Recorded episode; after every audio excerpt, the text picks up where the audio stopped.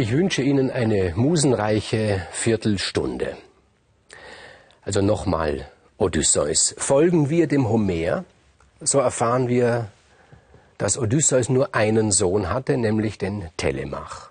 Der Telemach, von dem uns Homer so rührend erzählt, der seinen Vater sucht in der Welt und Odysseus liebt seinen Sohn und Homer liebt den Odysseus und er wollte die ohnehin schon komplizierte Geschichte nicht noch mehr verkomplizieren, deshalb bei Homer nur ein Sohn des Odysseus, Telemach. Aber wenn wir andere Quellen heranziehen, dann erfahren wir, dass Odysseus natürlich auch noch andere Söhne hatte, nämlich eine ganze Menge andere Söhne, sage ich jetzt mal. Und da müssen wir zurückgehen und nochmals uns diese Irrfahrten des Odysseus näher anschauen.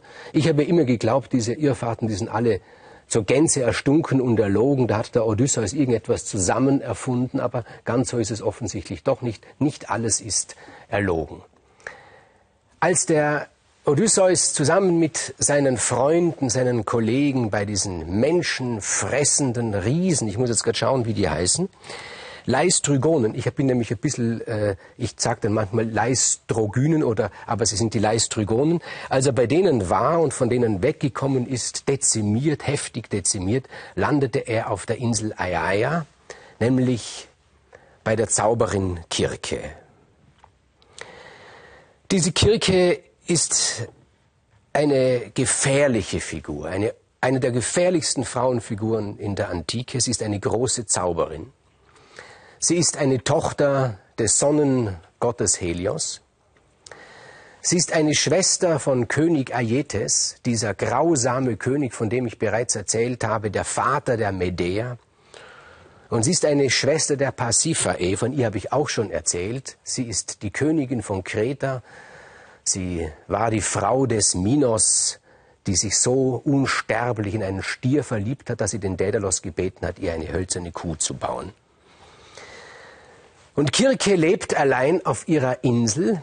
Sie ist eine ungeduldige, eine sehr herrschsüchtige Person.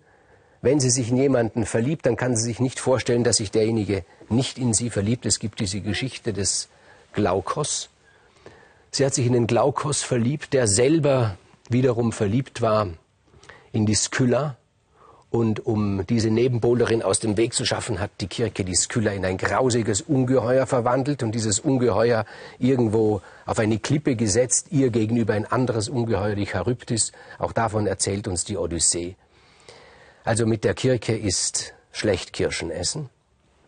Odysseus bleibt auf dem Schiff, schickt seine Kameraden vor, sie sollen die Insel erkunden.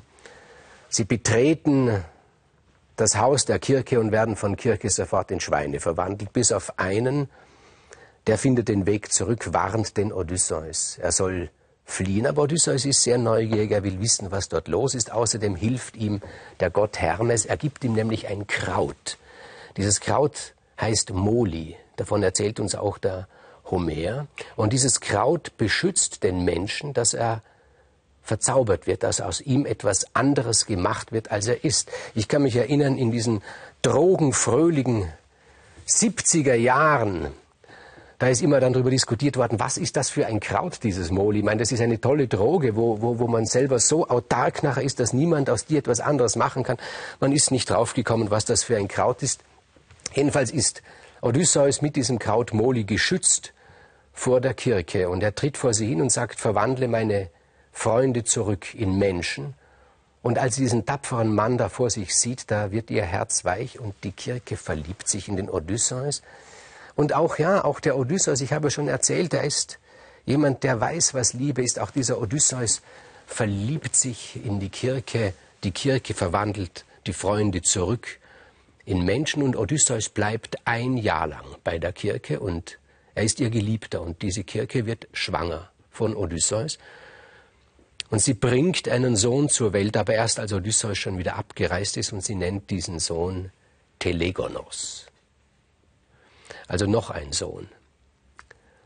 Dann allerdings ist Odysseus acht Jahre bei Kalypso. Kalypso heißt die Verborgene. Und auch sie, heißt es, bringt Söhne zur Welt dem Odysseus. Da weiß er es sogar. Manche sagen zwei Söhne, manche sagen sogar sechs Söhne. Kalypso, die Verbergerin, sie verbirgt diese Söhne vor der Welt. Wir wissen die Namen dieser Söhne nicht. Aber wir wissen, auch hier hat Odysseus für Nachwuchs gesorgt. Und dann eine andere Geschichte. Er kommt ja in die Unterwelt, ich habe es erzählt, und er spricht dort mit dem Seher Teiresias, der inzwischen gestorben ist, dieser blinde Seher, der in der Unterwelt wohnt. In der Unterwelt hat er wieder gesehen, aber er hat dann den Gott der Unterwelt, den Hades, gebeten, ihm doch wieder seine Blindheit zurückzugeben. Er war lieber blind in der Unterwelt als sehend. Und Odysseus fragt den Teiresias, nun schon müde, sag mir, wie wird meine Zukunft sein? Was muss ich tun, um Ruhe zu finden, wenigstens im Alter Ruhe zu finden? Und der Theresias sagt es ihm. Er sagt, wenn du wieder zu Hause sein wirst, es wird lange dauern, dann nimm ein Ruder, ein großes Ruder, und geh mit diesem Ruder in das Festland, so weit, bis dir jemand entgegentritt und dich fragt, was ist das? Also jemand, der nicht weiß, was ein Ruder ist. So lange gehst du. Das nimmt sich der Odysseus auch vor, weil er will einen ruhigen Lebensabend haben. Jedenfalls in der Zeit, wo er sich da auf der Irrfahrten bewegt, da geht ja alles so durcheinander, da will er nur Ruhe haben. Und als er dann zu Hause ist, bei seiner Penelope, als das bürgerliche Leben wieder beginnen könnte, Gattin, ein Sohn, Telemachos, da juckt es ihnen dann doch und er erzählt der Penelope davon, dass er in der Unterwelt war und dass der Teiresias ihm das gesagt hat. Und wir können wieder glauben, vielleicht lügt er schon wieder, vielleicht hält sie ihn zu Hause nicht, vielleicht will er nur einen Grund seiner Frau sagen, warum er wieder unterwegs sein will, warum er wieder fort will von zu Hause. Er sagt zu Penelope, ich will da bleiben, ich will nichts anderes als ein bürgerliches Leben führen mit dir und meinem Sohn Telemach. Aber weißt du eben, dieser Teiresias, das ist nun ein großer Seher und er hat immer recht. Und er hat mir gesagt, ich soll ein Ruder nehmen und ich soll in das Festland gehen. Und erst wenn mich einer fragt, was ist dann, was ist das, dann soll ich das Ruder abstellen. Und wenn ich das getan habe, kann ich nach Hause kommen in Ruhe. Und dann werden wir einen ruhigen Lebensabend verbringen. Ich weiß nicht, wie die Penelope diese Geschichte aufgenommen hat. Sie wird wohl gewusst haben, was sie in Odysseus hat, und sie wird wohl gewusst haben, dass er die Ruhe zu Hause nicht aushält. Und sie hat gesagt, na ja gut, wenn Teiresias, der große Seher, das gesagt hat, dann mach dich auf den Weg. Ich werde auf dich warten. Ich werde auf dich immer warten, wie ich schon vor 20 Jahren gewartet habe. Und Odysseus macht sich auf dem Weg, ein Ruder auf den Schultern und er geht hinein in das Land, ganz weit geht er hinein, bis plötzlich einer ihm entgegentritt und sagt, was, was ist das da? Was, was hast du da für eine merkwürdige Schaufel auf deinem Rücken? Was ist das für ein Gerät? Und er sagt, das ist keine Schaufel, das ist ein Ruder. Und der Mann fragt, was, was, was ein Ruder, was soll das sein? Was ist ein, ein Ruder? Und da weiß Odysseus, dass er dort angelangt ist, wo die Menschen nicht wissen, was Schiffe sind. Und dort rammt er das Ruder in den Boden und denkt sich, na gut, das habe ich getan, was Theresias mir gesagt hat. Und nun werde ich mich auf den Heimweg machen. Und er lässt sich Zeit, es ist so schön, allein zu sein, so allein dahin zu gehen. Etliche Jahre sind wieder vergangen. Und da kommt er beim Land der Desproter vorbei. Und im Land der Desproter herrscht die Königin Kalidike. Die Kalidike ist keine junge Frau mehr, ist eine schöne Frau, aber eine gereifte Frau.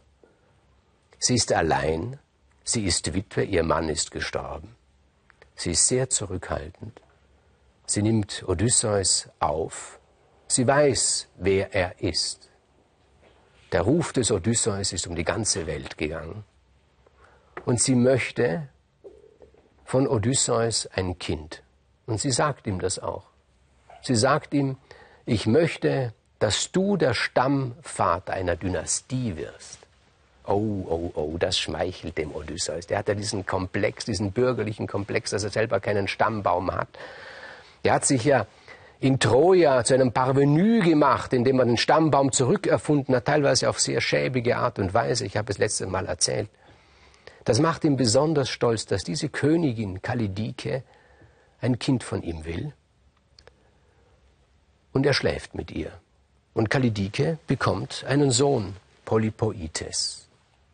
Und dann kehrt Odysseus nach Hause zurück und nun will er ein ruhiges Leben führen. Keine Reisen mehr, keine Frauen mehr, nur bei seiner Gattin Penelope, bei seinem Sohn Telemach. Und er wird ein alter Mann. Und er geht am Strand spazieren, das ist sein Liebstes. Und er geht immer barfuß spazieren, das hat ihm schon den Ruf eingebracht, König ohne Schuh. Und so geht er spazieren am Strand. Und da kommt ihm ein junger Mann entgegen. Und dieser junge Mann sagt zu ihm, kannst du mir helfen? Und Odysseus sagt, ja, was wünschst du? Ich möchte mit dem König dieses Landes sprechen, sagt der junge Mann. Odysseus sagt, ich bin der König dieses Landes.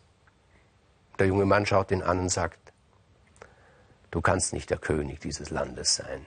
Denn ganz egal, wie groß oder wie klein dieses Land ist, niemals wird ein König auf seinem eigenen Land barfuß gehen. Ich schon sagt Odysseus. Wer bist du? Und dieser junge Mann sagt, ich werde dir nicht sagen, wer ich bin, ich werde es nur dem König sagen, dem König von Ithaka.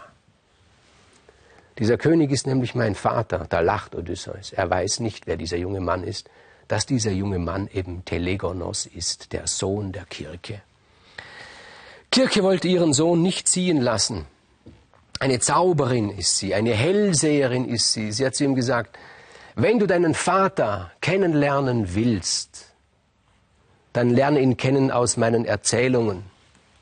Denn wenn du ihm wirklich begegnest, so wird das Unheil zuschlagen, über dir schwebt der Orakelspruch, dass du deinen Vater töten wirst. Aber der Telegonos, der hat sich nicht abhalten lassen, er hat sich auf den Weg gemacht. Ein arroganter junger Mann, der von einer arroganten, starken Frau erzogen worden ist. Nun steht er seinem Vater gegenüber, er kennt ihn nicht. Der Vater erkennt ihn auch nicht, aber er glaubt nicht, dass dieser barfuß gehende Mann hier der König von Ithaka ist. Und es kommt zum Streit zwischen diesen beiden. Dieser Streit erinnert uns an den Streit zwischen Ödipus und Laios. Telegonos fährt diesen Mann, diesen barfuß gehenden Mann an. Er bekommt eine ruppige Antwort von Odysseus. Es kommt zu einem Handgemenge. Und da zieht Telegonos seinen Speer. Und dieser Speer hat eine Spitze von einem Stechrochen. Und er trifft mit diesem Speer den Odysseus und er verwundet ihn ganz leicht. Er ritzt ihn nur. Aber diese Spitze des Speeres ist vergiftet. Ich weiß nicht, mit was für ein Gift. Es wird nicht Moli sein, was für ein Kraut ihm das seine Mutter mitgegeben hat. Und an, diesem, an dieser Verletzung stirbt Odysseus einen sanften Tod. Auch das hat ihm Teiresias vorausgesagt. Er wird einen sanften Tod sterben, der aus dem Meer kommt. Diese Spitze des Rochen. Und das ist das Ende des Odysseus.